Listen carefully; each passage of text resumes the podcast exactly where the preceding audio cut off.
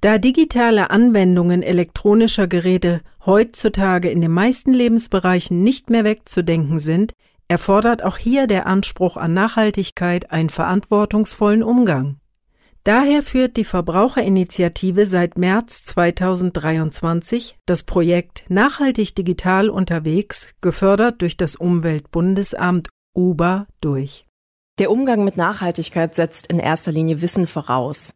Und zwar nicht nur in der analogen Welt, sondern auch im digitalen. Denn alles, was wir eben digital, sprich online machen, hat Auswirkungen auf die Umwelt. Ein Problem ist allerdings, dass viele Verbraucherinnen und Verbraucher gar nicht wissen, wo sie sich darüber informieren können. Das heißt, es braucht einfach mehr Informationsangebote, die dafür sorgen, dass das Bewusstsein für das ganze Thema größer wird. So Miriam Betzing, Referatsleitung Nachhaltigkeit bei der Verbraucherinitiative.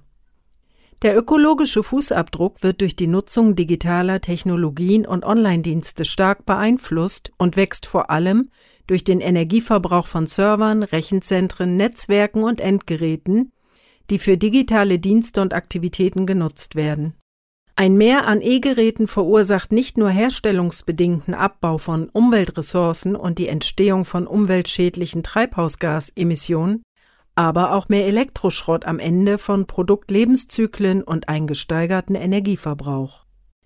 Dennoch kann Digitalisierung auf verschiedene Weise zur Förderung von Nachhaltigkeit und der Lösung bestehender Umweltprobleme beitragen. Nochmal Miriam Betzing. Da gibt es tatsächlich eine ganze Reihe von Möglichkeiten. Ein erster Schritt wäre zum Beispiel die Nutzung von Ökostrom zu Hause.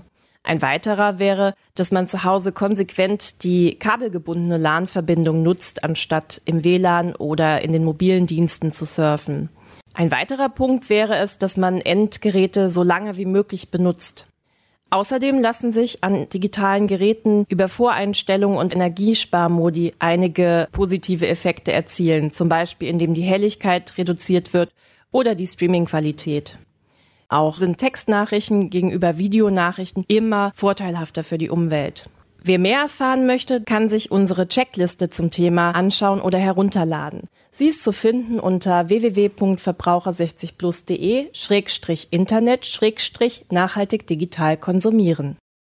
Auch Verbraucher können und sollten sich im Rahmen ihrer individuellen Möglichkeiten für einen nachhaltigeren Digitalkonsum einsetzen. Dazu Miriam Betzing. Die Digitalisierung kann auf verschiedene Weise zu mehr Nachhaltigkeit beitragen.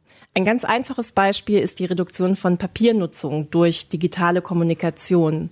Und ein weiteres Beispiel ist die virtuelle Kommunikation, die Dienstreisen ersetzen kann.